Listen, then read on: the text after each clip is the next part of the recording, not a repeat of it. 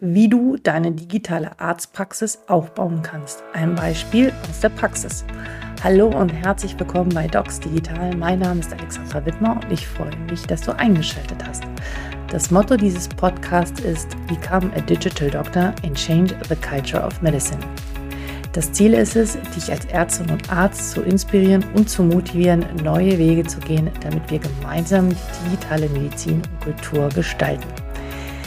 Heute bei mir zu Gast ist der Dr. Max Tischler. Er ist Facharzt für Dermatologie, Allergologie, Sprecher der Bündnis Junge Ärzte, Medical Director bei Online Doktor und gestaltet die Medizin auf verschiedensten Ebenen. Er nimmt uns mit auf eine sehr spannende Reise, unter anderem in seine Praxis, wo er bereits das hybride Modell, also einer Patientenversorgung, die live ist und digital ist, berichtet. Er zeigt die Vorteile und alles in allem ist es meiner Meinung nach ein Weg, der in Zukunft nicht mehr wegzudenken ist. Aber höre selbst. Hallo und herzlich willkommen bei Docs Digital. Mein Name ist Alexandra Wittmer und ich freue mich heute, den Herrn und Dr. Max Tischler bei mir zu Gast zu haben. Er ist Facharzt für Dermatologie, Allergologie, Sprecher der Bündnis der jungen Ärzte, Medical Director bei Online Doktor und noch vieles mehr. Herzlich willkommen, schön, dass du da bist. Hallo Alexandra, ich freue mich bei dir im Podcast zu sein. Aber alles im All, als ich das gelesen habe, dachte ich so, boah, wie macht er denn das? Ähm, war das von äh, Grund auf, als du angefangen hast, Medizin zu studieren, dein Plan, ähm, so viel dich zu engagieren? Oder ist das im Laufe des Studiums erst gewachsen? Wie kam es dazu? Also wie bist du diesen Weg eingeschlagen? Also ich habe mich immer schon sozial engagiert, auch nach der während und nach der Schulzeit äh, im, im Rotaract Club, aber habe sonst kein übermäßiges Engagement im Studium gemacht. War jetzt irgendwie nicht in der BVMD oder in der Fachschaft. Das war in Gießen, wo ich studiert habe, gar nicht so mein Thema. Und das ist dabei mhm. Ähm, als ich in der Schweiz gearbeitet habe, ähm, sowohl im praktischen Jahr, ähm, dem letzten Jahr des Studiums, als auch dann ähm, das erste ja, Jahr meiner ärztlichen Weiterbildung habe ich in der Schweiz gearbeitet, habe dort vieles kennengelernt und auch Themen wie, wie Einarbeitung und ähnliches wahnsinnig ähm, ja, ähm, mhm. organisiert kennengelernt nach Deutschland, da waren diese Dinge nicht so.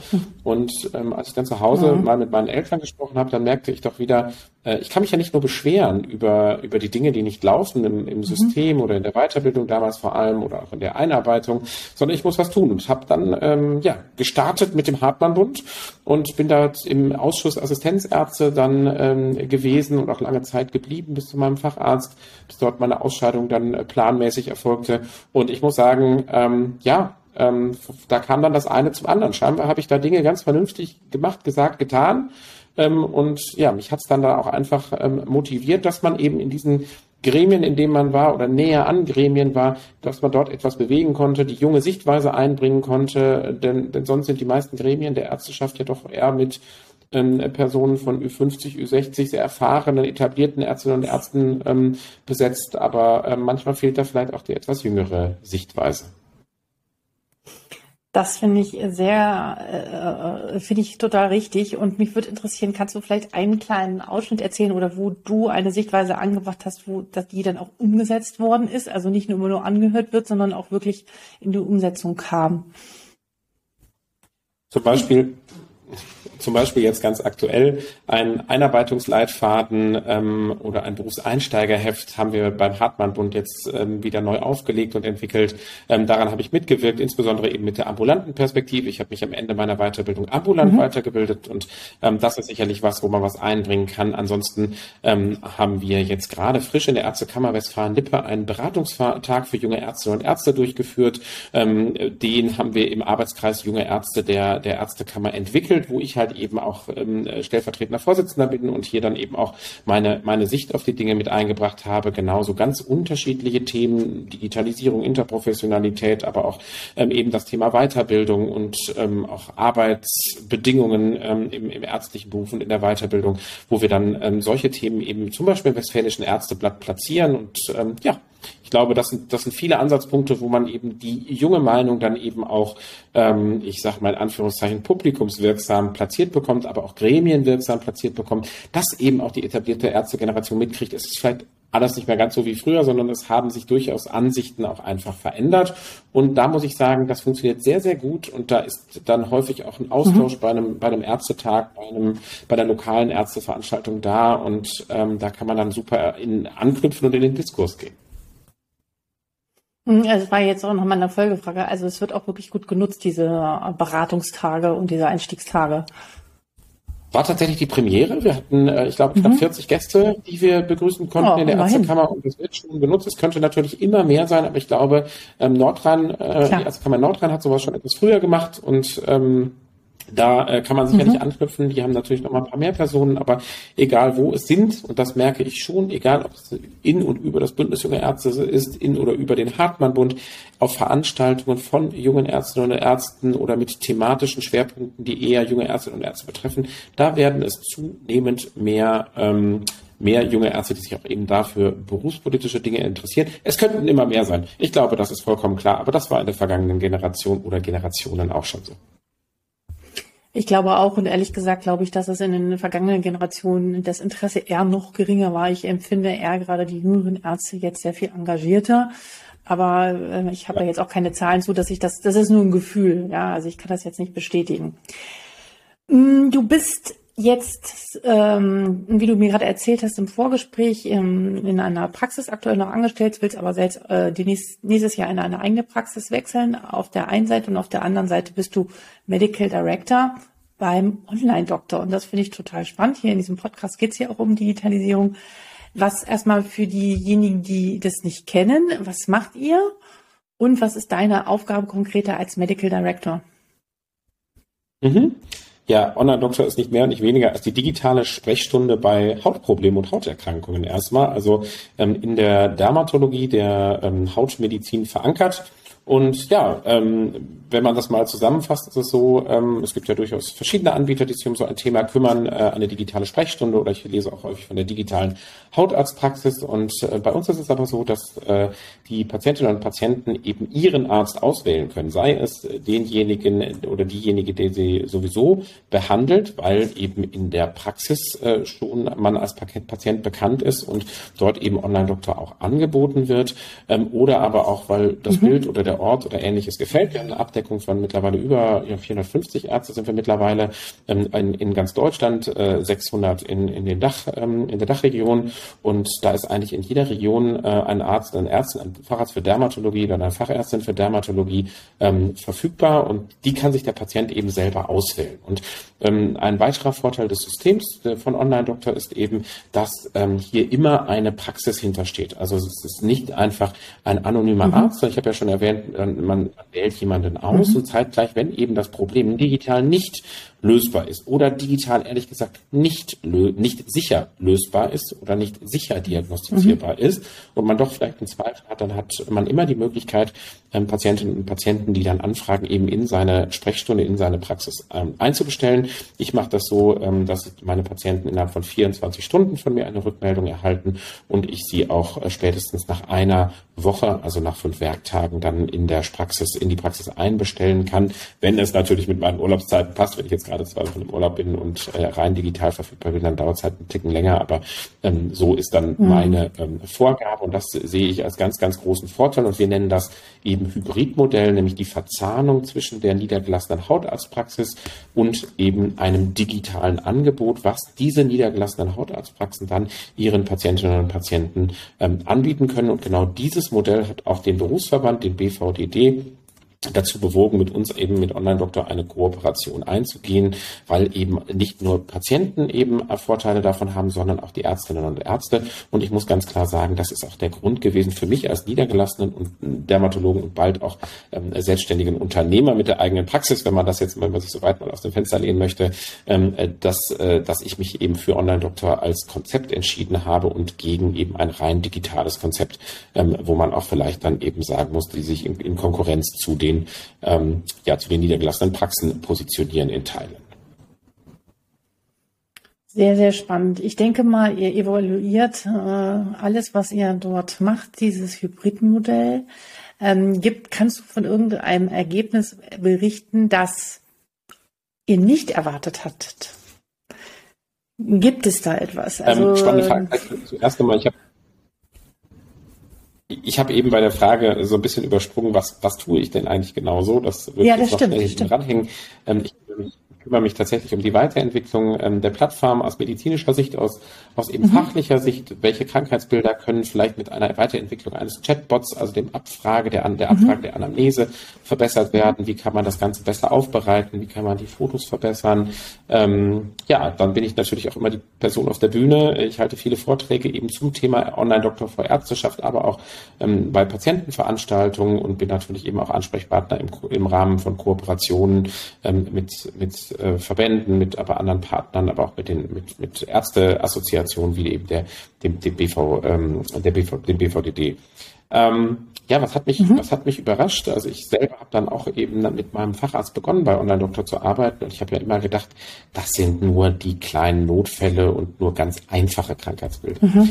Ähm, außer Spiel ist nichts gewesen, so nach dem Motto. Es war deutlich komplexer ähm, gut beantwortbar für mhm. einfach für Dermatologie, keine Frage, aber viel auch eben bekannte Patienten, Verlaufskontrollen ähm, und ähm, mich hat auch die Resonanz der Patienten in dem Kontext ähm, wirklich äh, begeistert. Ähm, äh, auch wenn ich das hier in der Praxis gebe ich kleine Visitenkarten auf, äh, aus, wo ich die Patienten darauf hinweise, dass wir dieses Angebot haben und äh, es freut mich wahnsinnig, wenn Patienten sowohl im digitalen Kontext ähm, mich dann positiv bewerten oder eine positive Rückmeldung geben, was einfach ja auch einen selber freut und eben auch zeigt, wie gut man eben digital Patienten betreuen kann. Und gleichzeitig aber auch, wenn ich die Visitenkarte in der Praxis rausgebe, ähm, dass Patienten ganz überrascht sind, dass wir so etwas Cooles, Modernes anbieten ähm, als mhm. Praxis, als Hautarztpraxis, womit sie überhaupt nicht gerechnet haben. Gleichzeitig das aber scheinbar auch überhaupt nicht mitbekommen haben, obwohl es relativ prägnant und groß auf unserer Homepage steht. Also ähm, sicherlich eben noch weiterer Aufklärungsbedarf. Die Visitenkarten werden wir äh, werden nicht so schnell ein Ladenhüter bei mir werden,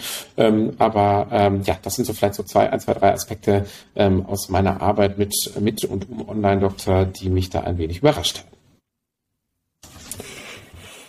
Spannend. Ist, ist es auch möglich, sozusagen als Patient äh, zur Erstdiagnose zu kommen oder ist es Pflicht, äh, immer der, der Erstkontakt, ähm, dass der live stattfinden muss und alle weiteren Kontakte denn digital sind? Oder kann man auch sozusagen sich erstmal in Form von so einer Triage äh, wirklich so einen äh, Symptomchecker ausfüllen und dann schauen, okay, es ist wirklich ganz was Einfaches und das können wir auch digital klären? Es ist absolut beides möglich. Also ich hätte okay. eben erwartet, dass viel mehr rein digitale Fälle sind, also Patienten, die auch vielleicht ich gar nicht in der Praxis gesehen haben, die auch vielleicht nur, nur jüngere, ich sag mal Studenten, die irgendwie sonst nie ein Hauptproblem hatten ähm, und, und, und gar nicht so viel Bestandspatienten dabei sind. Bei uns ist das aber, oder bei mir ist das aber ein echt 50-50-Mix. Ähm, es mhm. sind wahnsinnig viele aus der Region, das ist also selten und das ist aber mhm. auch die, die, die Intention hinter dem Modell von Online-Doktor, ähm, dass ich eben keinen Patienten oder wenig Patienten, sag ich mal, aus München hier in Dortmund betreue, weil das dann natürlich eben dann, wenn das Hybridmodell ja seine Stärke ausspielt, wenn eben ein Termin auch notwendig wird oder eine, eine Verlaufskontrolle, wenn die digitale Betreuung eben vielleicht nicht so gut funktioniert hat, der Patient sich nochmal meldet, sagt, das ist nicht besser geworden, da brauche ich vielleicht eine Laboruntersuchung, eine, eine pathologische Untersuchung oder einen Abstrich, dann kann ich ihn einbestellen. Das ist für einen Patienten aus München natürlich schwierig. Ähm, das ist deswegen, ähm, das, das ist eher so das regionale ähm, Prinzip. Deswegen haben wir aber auch so viele Ärztinnen und Ärzte bei uns auf der Plattform.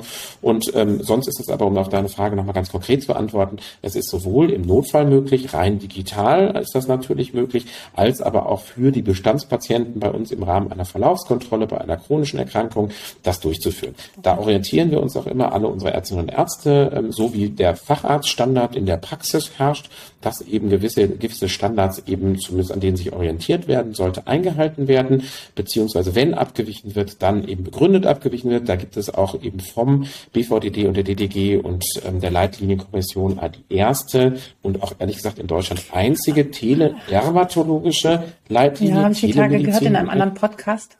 Mhm. Genau, da ist es so, ähm, dass eben auch da uns Dinge vorgegeben werden, dass zum Beispiel eine Schuppenflechte oder eine Neurodermitis eben nicht rein digital ähm, okay. Äh, diagnostiziert werden sollte. In einem Verlauf ist es gar kein Problem, es rein digital zu machen, aber die Erstdiagnose ja. sollte da dann zum Beispiel eben ähm, auch in einer physischen Kombination stattfinden. Ist es so, dass ihr ähm, je nach äh, Symptomatik oder Befund äh, dann auch den Patienten eine Empfehlung gibt, so nach dem Motto, ach, das nächste Mal in vier oder sechs Wochen reicht es, wenn wir uns digital sehen? Ähm, oder überlasst ihr das äh, komplett dem Patienten? Nein, absolut. Das ist aber genauso, wie ich das natürlich hier in meiner Sprechstunde, in meiner physischen mhm. Sprechstunde den Patienten vorgebe, wann will ich ihn wiedersehen und in welcher mhm. Art will ich ihn natürlich dann mittlerweile auch wiedersehen, mhm. digital oder physisch. So mache ich das genau andersrum, aber auch im, im digitalen Kontext. Ja. Ein gutes Beispiel ist ja zum Klar. Beispiel, Fälle, wo es digital nicht funktioniert, dann ähm, bestelle ich ihn in die Praxis ein. Es gibt aber die, Prax die, die Fälle, wo ich sage, in der Praxis habe ich ihn gesehen, wir haben alles gemacht und es funktioniert nicht so gut und wir müssen vielleicht nur eine Creme ändern. Dann sage ich, schreiben Sie mir bitte in vier oder sechs Wochen eine Verlaufskontrolle machen wir über Online-Doktor und dann kriegen Sie von Feedback, ein Feedback von mir, machen wir mit der, ich sag mal, Akne-Creme mit der Akte-Therapie so wie geplant weiter oder wechsle ich die Therapie, weil dann habe ich ein Foto, dann habe ich die Angaben des Patienten, das reicht mir völlig, dafür muss er nicht in die Praxis kommen und das Rezept kann ich ihm dann eben postalisch auch äh, zustellen. Das ist möglich. Ja, spannend. Also ähm, ich, nächste Frage, die mir da in diesem Sinn kommt, ist, noch vor paar Jahren war es, also vor vier, fünf, sechs Jahren äh, haben wir auch schon, da wo ich gearbeitet habe, immer mit diesem Gedanken gespielt, telemedizinisch äh, zu arbeiten. Damals war das überhaupt noch nicht äh, sozusagen erlaubt und äh, machbar. Ähm, und viele hatten immer noch Bedenken, sozusagen, dass die Arzt-Patienten-Beziehung und das Nicht-Physische darunter leiden wird. Hast du diesen Eindruck oder kannst du das überhaupt beurteilen, dadurch, dass du es ja in einem Hybridmodell hast? Ähm, hast du, das, also und wenn, worin ist es für dich der Unterschied zu spüren oder spürst du ihn überhaupt? Also ich, für mich spüre ich überhaupt keine Veränderung der äh, Arzt-Patienten-Beziehung ins Negative, sondern eher ins mhm. Positive. Mhm. Weil Patienten oh, natürlich spannend. merken, der Doktor ist erreichbar. Sie erhalten ja. von mir sehr zügig eine Beantwortung. Ähm, es, es, ist aber auch nicht so, dass die Patienten das missbrauchen für jetzt irgendwie mhm. die absoluten Bagatellen oder daraus irgendwie eine, ein Chat, ein Chat machen. Ich kann den Arzt jetzt immer und ständig erreichen, sondern es ist immer begründet und am Ende müssen wir uns ja daran orientieren, wie unsere Patientinnen und Patienten ein Problem empfinden. Selbst ein Problem, was für mich als Bagatelle oder ja. Lappalie ähm, vielleicht erscheint, ist für einen Patienten vielleicht wirklich auch am mhm. Wochenende dann etwas, was bewegt, schlaflose Nächte bereitet oder ähnliches. Und ich kriege auch durchaus mal Anfragen nachts um eins oder zwei. Die beantworte ich natürlich dann erst am Folgetag, aber ähm, das ist, glaube ich, auch ähm, das, was einem Patienten wirklich hilft. Und das ist natürlich auch etwas, was eine Patientenbindung stärkt. Mhm. Ähm, und dementsprechend würde ich sagen, dass für in diesem Hybridmodell, so sehe ich nämlich die Zukunft ähm, von, von Arztpraxen dann auch, mhm. von meiner Tätigkeit insbesondere, der Dermatologie ähm, und ähm, sehe da keine Gefährdung ähm, der, der Arzt-Patienten-Beziehung. Rein digital muss ich sagen, ich habe durchaus auch mal digitale Videosprechstunden schon selber genutzt, auch mal angeboten. In der Dermatologie ist das nicht so populär aufgrund der Videoqualität, ähm, aber ähm, da gibt es auch sicherlich Einsatzfelder Felder in Form der Anamnese oder ähnlichem. Ich habe aber selber dann auch natürlich eine, eine Videosprechstunde mal genutzt, äh, ich sag mal für eine Krankschreibung, für eine AU, für, für so bürokratische Dinge finde ich das super.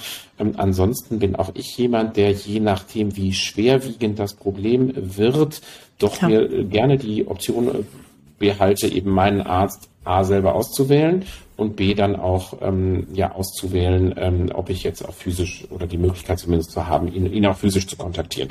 Das ist mir persönlich wichtig, aber da gibt es sicherlich sehr unterschiedliche Meinungen, aber ähm, gerade kranke, schwerkranke Patienten ähm, brauchen also mindestens ein Hybridmodell. Das ist meine Einstellung dazu. Ja, ja.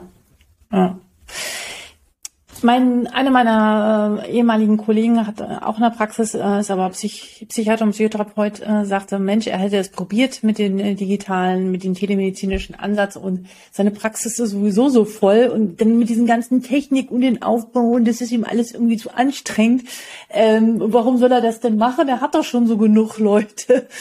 Das kennst du vielleicht, dieses Argument. Was sagst du dazu? Und was ist, also das ist die eine Frage und die zweite Frage ist, das, dieser Podcast ist ja für Ärztinnen und Ärzte, ähm, die innovativ sein wollen. ähm, was ist, äh, was ist der Reiz daran? Was sind die Vorteile für Sie, sozusagen dieses Hybridmodell mit auch in Ihre Praxis zu nehmen und sich mit Online-Doktor zu verbinden? Ja, ich glaube, da kann man die Frage verknüpfen. Das ist immer die Kernfrage, wenn ich auf der Bühne auf einem Ärztekongress stehe. Das ist mein Thema, okay. was ich eben meinen, insbesondere aber auch erfahreneren und älteren Kollegen immer mitgeben möchte. Ähm, ja, was ist das Problem? Die Praxen sind voll. Genau, das ist so. Und ähm, jetzt könnte man ja auf den ersten ja. Blick sagen, Mensch, mit Online-Doktor dann ja noch mehr Patienten, noch mehr Arbeit, die will ich gar ja. nicht. Da muss ich natürlich ja. entgegenhalten, ähm, ich kann das natürlich eben auch zu meinem Vorteil nutzen. Ich kann es natürlich einfach ungeregelt dieselbe Patientenanzahl wie bisher in der Praxis und mache dann natürlich noch Patienten on top über Online-Doktor. Das wird ein bisschen schwierig, aber so wie ich auch in Teilzeit ähm, äh, runtergegangen bin und meine Arbeitszeit physisch in der Praxis ein wenig reduziert habe, ähm, so können das natürlich andere meiner Kolleginnen und Kollegen auch machen, wenn sie Doktor, äh, Online-Doktor, die Nutzung mhm. von Online-Doktor eben verstärken, sodass dadurch die Versorgung für die Patienten mindestens mal gleich bleibt, wenn nicht sogar besser wird. Ich bin genauso gut erreichbar, wenn ich sogar besser erreichbar bin.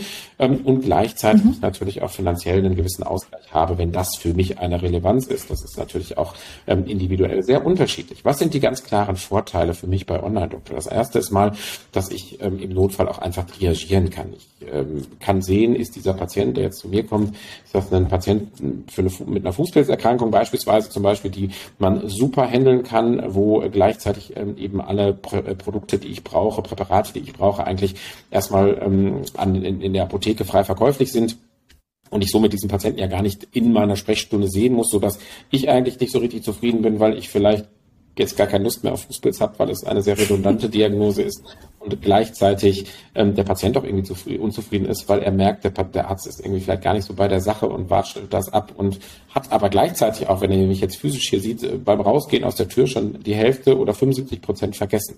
Das heißt also, die Triagemöglichkeit für die wirklich notwendigen äh, Fälle, die ich dann wirklich in der Praxis sehen muss, ist natürlich erstmal zu werten. Das Zweite im Kontext der Triage ist, ich kann natürlich meine Ressourcen in der Praxis viel besser planen. Ich weiß, der Patient, der jetzt kommt, der kommt vielleicht eben für eine gewisse Intervention, sei es eine Proben- oder Laborentnahme für einen Allergietest oder ähnliches.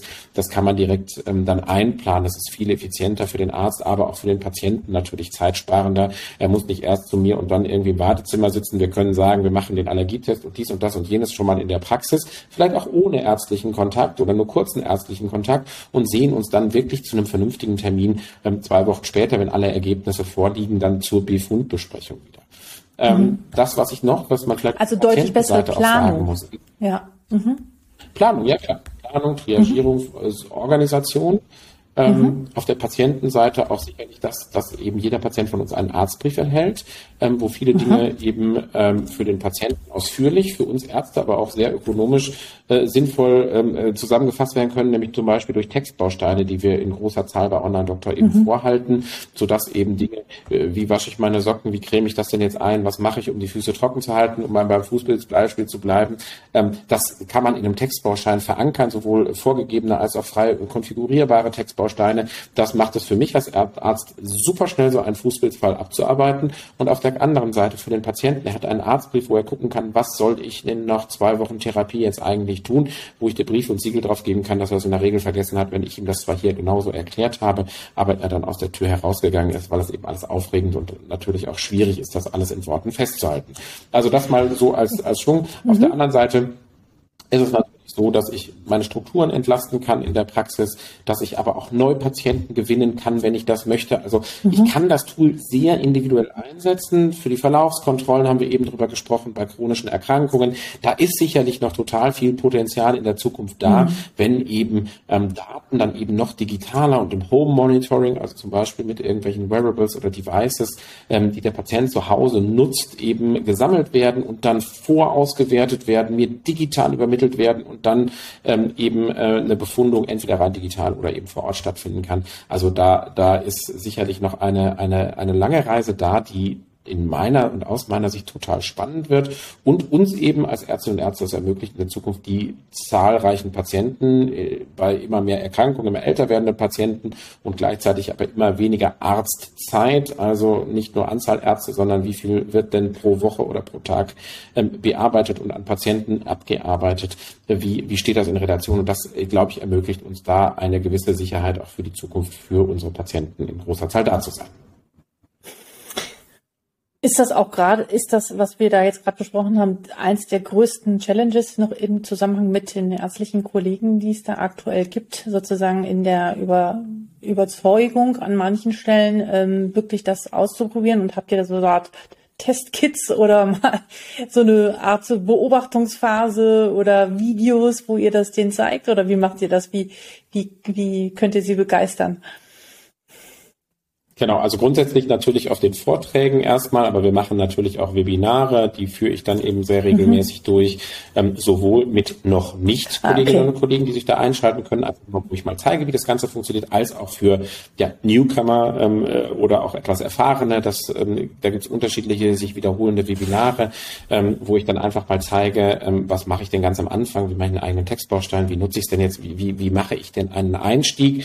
Darüber hinaus gibt es natürlich eine Einarbeitung und eine Qualitäts Qualitätskontrolle, das wird natürlich alles gemacht. Das läuft dann auch außerhalb von meiner Person, aber dann im weiteren Verlauf, ähm, zum Beispiel nach einem halben Jahr oder einem Jahr, gibt es dann auch mal ein Webinar zum Thema, ähm, wie, wie kann ich jetzt nochmal die Anfrage steigern, wie setze ich die Visitenkarten noch in, intensiver ein, wie kann ich eine Verlaufskontrolle bei einer Schuppenflechte machen, bei einer Neurodermitis, also auch sehr praktisch medizinisch. Ähm, und ähm, die Herausforderungen sind natürlich, dass unsere Ärztinnen und Ärzte, aber auch neue Ärztinnen und Ärzte das Tool grundsätzlich erstmal nutzen, dann aber auch natürlich alle Möglichkeiten aus dem Tool ziehen. Und ähm, genau, das ist sicherlich eine der größten Challenges und auch meine, meine große Aufgabe, eben immer wieder zu erklären, wie mache ich das, wie macht es Sinn, denn am mhm. Ende, ich glaube, das ist jetzt kein Geheimnis, geht es den meisten Ärztinnen und Ärzten, aber insbesondere Dermatologinnen und Dermatologen sehr gut, es sind genügend Patienten da, es wird auch mehr oder minder auskommend verdient, das kann man, glaube ich, auch ganz klar so an so einer Stelle ähm, sagen, ohne einen Shitstorm loszutreten. Und da muss man mhm. natürlich eben auch wirklich gut sein und gute Anreize für Ärztinnen und Ärzte schaffen, ähm, das Tool eben anzubieten. Ähm, und ähm, ja, das ist so ein bisschen meine Aufgabe und eine, eine der großen, großen, großen Challenge, abgesehen von so Dingen wie, wie kriegen wir irgendwann auch Hausärzte in Kombination mit Fachärzten oder Konsile und eine gute Patientensteuerung wirklich auf oder an die Plattform, weil darüber haben wir jetzt noch gar nicht gesprochen, viel des Hautkrebs-Screening, Tumorsachen, mhm. die ja aktuell noch nicht so ganz digital ähm, lösbar sind, werden ja in der Zukunft dann digital abbildbar sein. Da bin ich fest von überzeugt.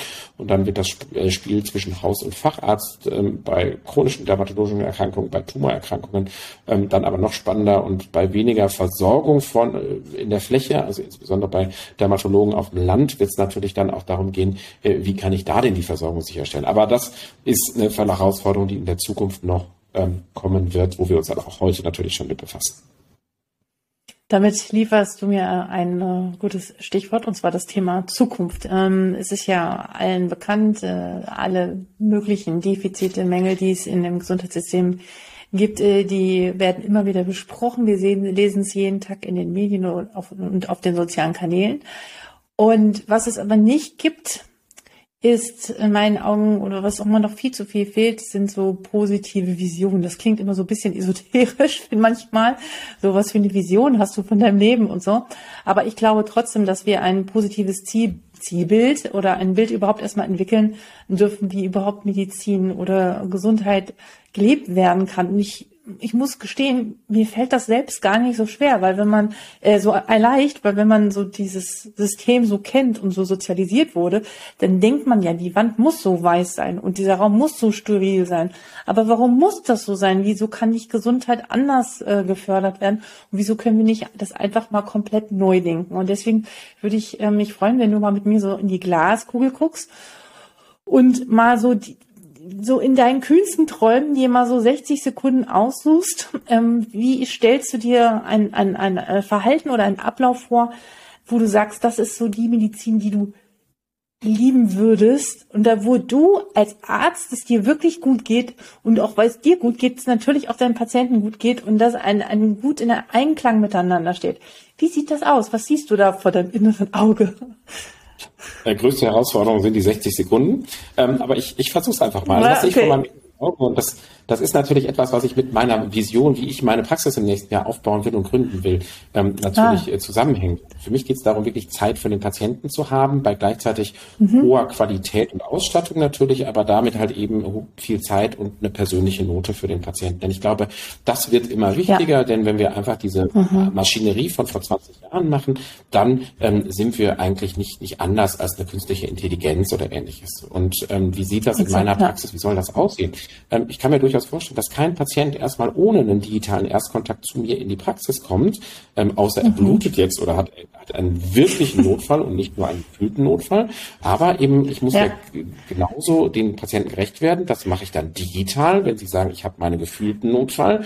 Und dann habe ich aber natürlich, indem ich das alles ins Digitale schiebe und dann sage, okay, Sie kommen jetzt sofort, ja, die Blut, Wunde blutet oder Sie kommen bitte in vier Wochen, weil ähm, Sie machen erstmal die zwei, drei Cremes, ähm, dann habe ich natürlich vor Ort äh, in der Praxis viel mehr Zeit, viel mehr Ruhe.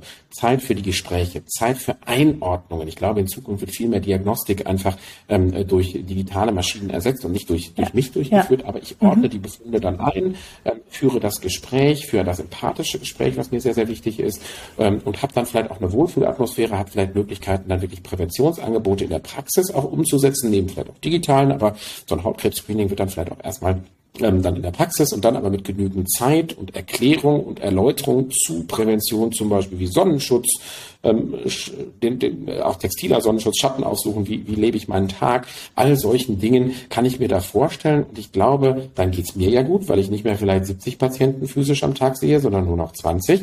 Die sehe ich aber viel intensiver, kann mich mehr um die kümmern, habe aber am Ende des Tages trotzdem ein Auskommen als Unternehmer für mich, jetzt wenn ich die Praxis als Unternehmen betrachte, womit ich ähm, dann eben auch hinkomme, weil ich das eben digital eben dann auffangen kann. Waren keine 60 Sekunden, aber ich hoffe, die Vision mhm. ist in der Glaskugel ein bisschen klar. Aber das, äh, das klingt sehr, ähm, sehr schön und ähm, ist eine, eine, eine tolle Vision und ich glaube, mit den ganzen Tools und Werkzeugen, die immer mehr kommen, wird es auch immer möglicher werden und ähm, ich hoffe, wir oder du auch in deiner Praxis wirst da hinkommen und wir alle, ja. Das passt dann zu dieser Frage, das hast du ja auch schon so ein bisschen mit beantwortet, wie wird sich die Rolle von uns Ärztinnen und Ärzten verändern? Ähm, du hast es indirekt gesagt, ähm, die wieder wirklich mehr Zeit auf die soziale Interaktion mit dem Patienten und wirklich die Dinge zu machen, die du äh, wirklich wichtig äh, findest und da den Fokus drauf zu setzen und nicht einfach schnell, schnell, schnell. Ist das richtig? Absolut. Ich glaube, wir bleiben als Ärztinnen und Ärzte die Koordinatoren. Mhm. Ähm, natürlich wird es andere geben, die dann vielleicht Dinge für uns erledigen, gerade im Bereich der Diagnostik oder ja. auch digitale Tools, die im Bereich der Diagnostik machen. Wir ordnen es dann aber am Ende ein, wir klären die Patienten auf. Ähm, es bleibt ein Gesamtkonzept. Ich glaube, das wird immer ähm, originäre Aufgabe der, der Ärztinnen und Ärzte sein, mhm. auch wenn es vielleicht andere können, aber den über, übergreifenden Blick, da wird es dann doch schwierig. Dafür haben wir natürlich auch eine Grundlage in einem sehr ausufernden Studium ähm, und an einer einer auch wenig, nicht weniger ausufernden Weiterbildung gelegt. Ähm, ich glaube, auch die Therapie wird weiterhin eben ähm, physisch und ärztlich laufen in vielen Bereichen. Also ich werde eine Operation, ich glaube, die nächsten 20 Jahre nicht komplett eben irgendwie ins Digitale ziehen können mhm. oder irgendwie von einem Roboter durchführen. Das will ein Patient in meiner, in meiner Vorstellung auch nicht. Ähm, ob das in 50 Jahren dann immer noch so ist, das weiß ich nicht, aber da bin ich dann irgendwie 84. Ich glaube, da bin ich auch dreimal in Rente und hoffe, dass ich dreimal in Rente bin und ähm, dementsprechend wird sich da, glaube ich, die Rolle schon ändern.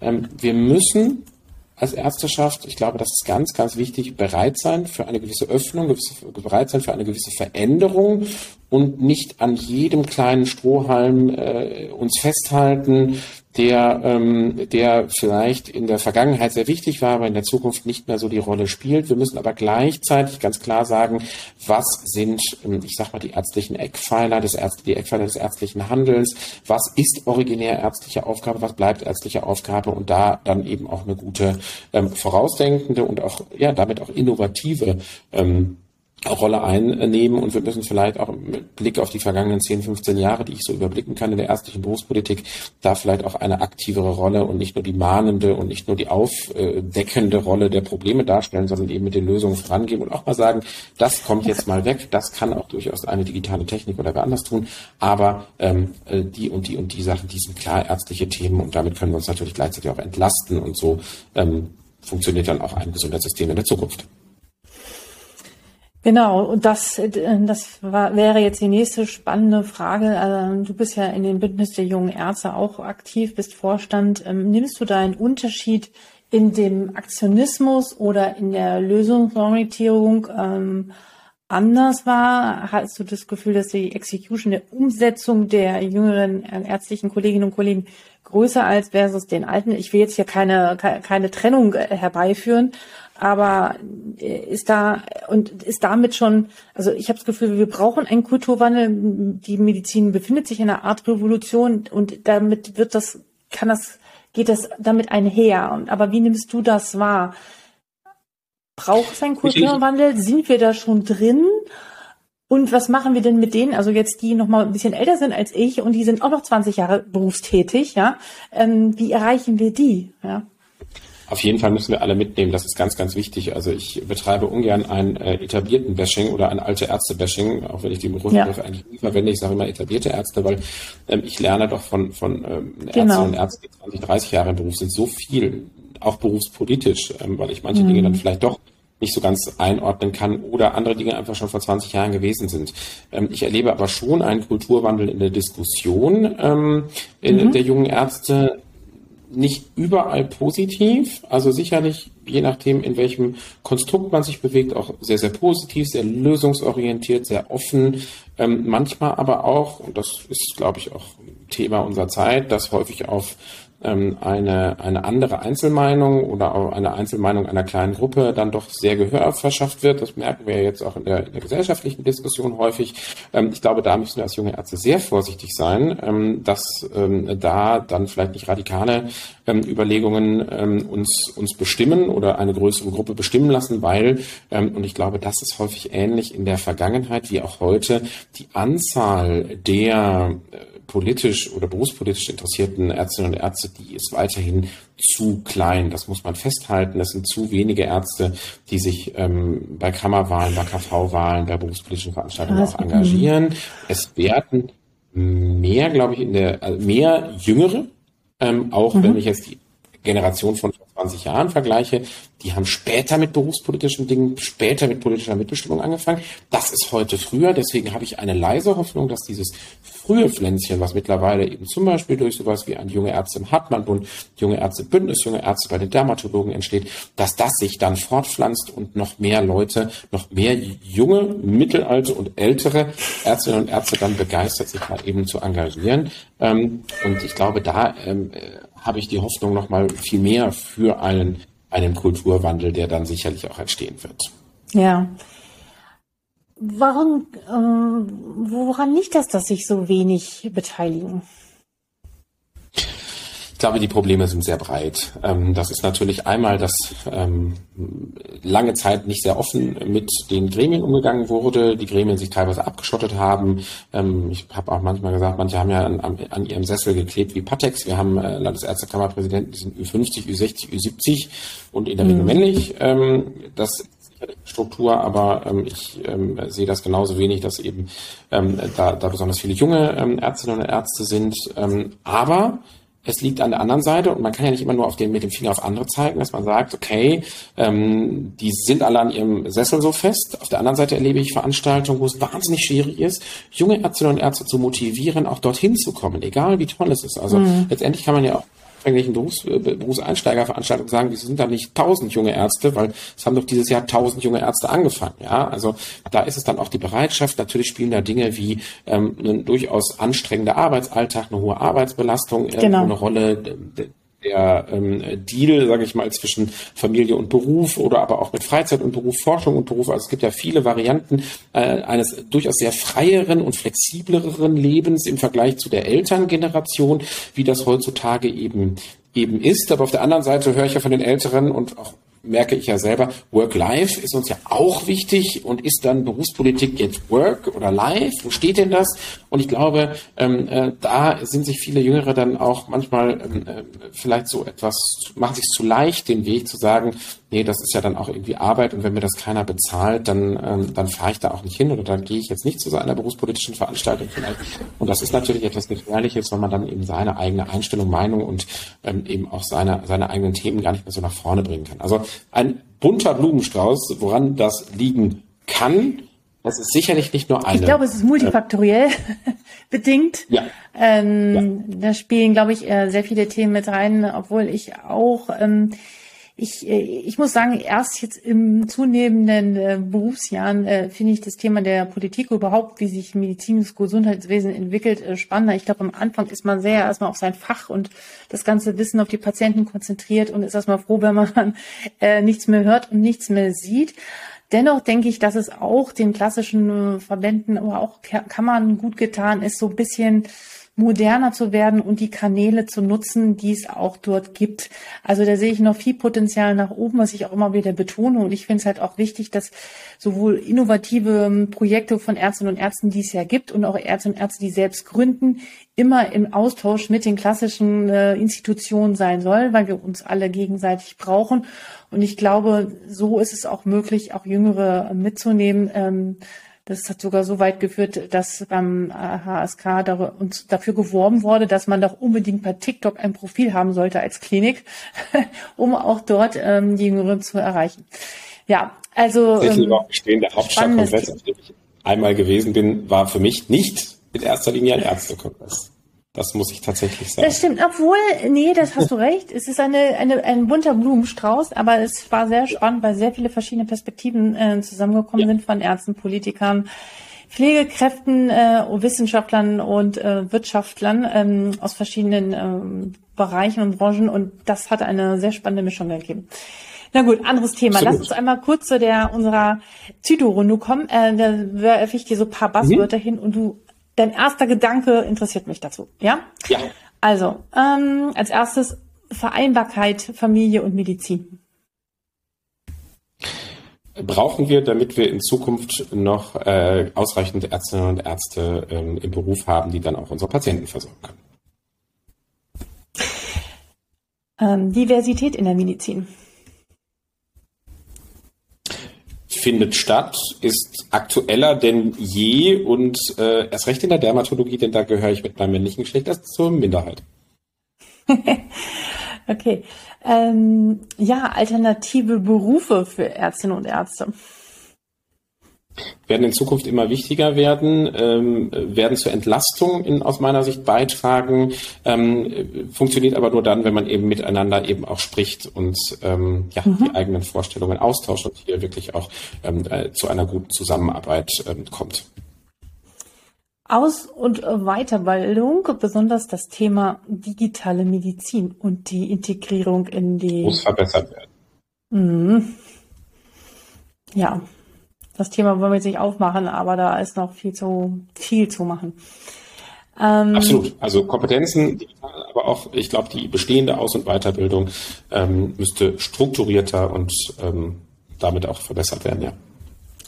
Ähm, Prävention. Spielt gesellschaftlich eine zunehmend wichtige Rolle, mhm. auf die Ärzte und Ärzte häufig noch zu wenig eingehen. Ja, dafür, dass es äh, in der Bundesärztekammer auf der Webseite als eine tiefste ärztliche Aufgabe und äh, definiert wird, habe ich in meinem Studium gar nichts dazu gelernt. Aber gut, vielleicht hat sich ja geändert, aber das habe ich noch nicht wirklich wahrgenommen. Ähm, Weiterbildung schon. Und ja, okay. Und das äh, letzte, das Thema äh, Nachhaltigkeit und auch Klimaschutz in der Medizin.